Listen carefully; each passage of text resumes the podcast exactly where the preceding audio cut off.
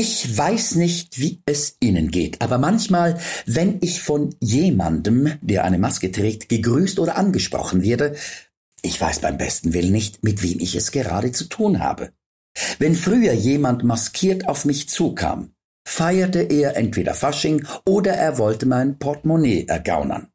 Heute ist das nicht mehr so eindeutig. Hey, Mensch, Marco, kennst du mich denn nicht mehr? Ich bin's doch, der Olli. Ja, und dann lächle ich den äh, Maskierten freundlich an und lasse alle Ollis, die ich kenne, in Sekundenschnelle vor meinem geistigen Auge vorüberziehen. Äh, du, sorry, antworte ich ihm dann meistens. Es ist mir voll peinlich, aber ich stehe total auf dem Schlauch. Woher kennen wir uns? Olli seufzt und verdreht vorwurfsvoll seine Augen. Dann zieht er den Lappen mit Daumen und Zeigfinger für einen kurzen Moment aus seinem Gesicht und zeigt mir sein schönes und freundliches Antlitz. Ich muss herzlich lachen. Ach, du bist's.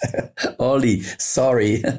Während er seine Maske wieder sorgfältig über Mund und Nase schiebt, will ich von Olli wissen, wie es ihm denn so geht. Seine Antwort kommt panisch wie aus der Kanone geschossen. Du, ich hab kein Corona. Ich bin, ich bin gesund. Ich bin irritiert. Aha, ja, äh, äh, toll. Als wäre das jetzt für mich von Interesse gewesen. Olli schaut mich eindringlich an und fragt, und wie geht es dir? Ich räuspere mich. Gut. Es geht mir gut. Also bis auf das Ärgernis, dass mir der Bundesrat seit einem Jahr ein Arbeitsverbot auferlegt hat. Olli nickt. Naja. Meine Arbeitslosigkeit scheint ihn aber nicht weiter zu stören. Hm. Und du bist dir auch ganz sicher, dass es dir gut geht. Ich bin ganz leicht konsterniert. Ja, natürlich. Wie soll es, wieso soll es mir nicht gut gehen? Wie gesagt, es ist einfach schade, dass ich, Olli grätscht dazwischen. Aber vielleicht bist du ja krank. Ich, ich verstehe nicht. Wieso soll ich krank sein? Ich fühle mich topfit. Olli schüttelt den Kopf. Das sagen sie alle. Und dann bekommen sie es. Er spricht das Wort aus, als seien wir bei Harry Potter und es ginge um Lord Voldemort. Dann fährt er fort. Man bekommt es, weil keiner an die Inkubationszeit denkt. Ich insistiere, ich habe aber nichts. Olli seufzt. Und was macht dich da so sicher? Hast du dich schon testen lassen? Ich spüre eine leichte Aggression in mir hochkochen.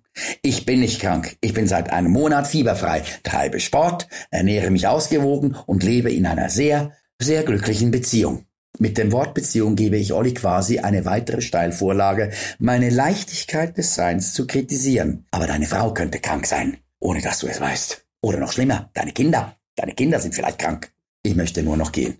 Bei uns ist aber niemand krank. Olli lässt meine Antwort nicht gelten. Hast du deine Kinder isoliert? Warum soll ich sie isolieren, denke ich. Es sind ja Kinder und nicht Fenster. Ich kneife die Augen zusammen. Meine Kinder sind gesund und selbst wenn sie krank wären, würde ich sie niemals isolieren, so, sondern pflegen. Olli weicht einen Schritt zurück. Ich muss jetzt gehen. Und du, du mach mal besser einen PCR-Test oder noch besser, geh dich gleich impfen. Ich will ihm zum Abschied die Hand reichen, aber er streckt mir nur seinen Ellbogen entgegen. Und dann seinen Fuß. Und dann äh, verliert er das Gleichgewicht und rums, da liegt er nun. Ich wende mich von ihm ab und gehe weiter, ohne ihn eines Blickes zu würdigen.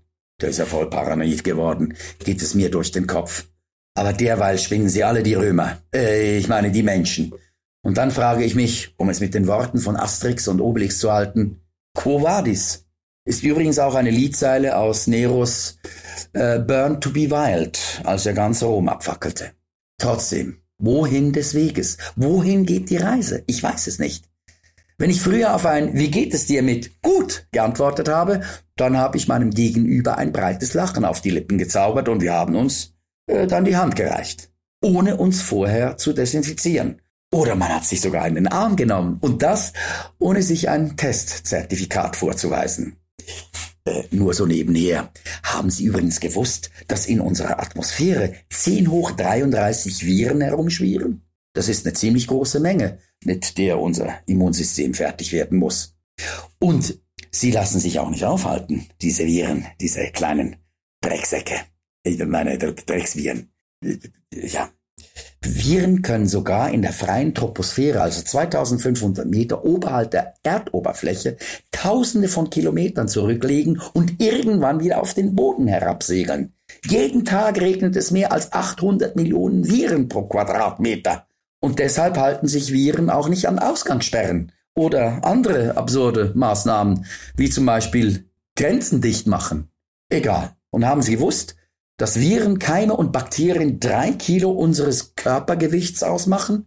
Also ich persönlich stelle diese diese Zahl sehr in Frage. Also wenn ich mich so im Spiegel betrachte, dann glaube ich eher, dass wir mit 10 Kilo Vierenlast zu leben haben. Und das drückt nicht nur auf die Knochen, sondern auch ganz schön auf die Kondition. Daher kommt wahrscheinlich auch der Ausdruck, ich gehe auf allen Viren.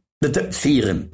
Auf allen Vieren. Und wegen dieser Virenbelastung werden zurzeit kulturelle Testveranstaltungen in Theatern abgehalten, um herauszufinden, wie hoch die Ansteckungsgefahr bei solchen Events für die Menschen ist. Natürlich werden diese Experimente mit kerngesunden Probanden durchgeführt, die, nachdem sie sich einem Schnelltest unterzogen haben, der Show fröhlich mit FFP2-Masken beiwohnen dürfen. Und wenn dann alles gut geht und es die epidemiologische Lage erlaubt, dann kann die Theatersaison wieder eröffnet werden. Ich lach mich tot. Diese Experimente werden auch noch im Sommer durchgeführt, wo wir es eh mit den Renovieren zu tun bekommen. Dieser Witz, Entschuldigung, diese wissenschaftliche Studie ist ja ähnlich bescheuert, als würde man einen Schwimmer in einen Trockenanzug stecken, ihn ins Wasser werfen und danach schauen, ob seine Nippel nass geworden sind.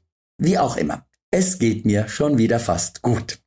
In diesem Sinne hoffe ich sehr, dass Sie meine Worte bei bester Gesundheit erreichen und freue mich jetzt schon darauf, Sie natürlich ohne Gewehr schon bald wieder im Theater begrüßen oder aufs nächste Jahr vertrösten zu dürfen. Dem Bundesrat sei Dank.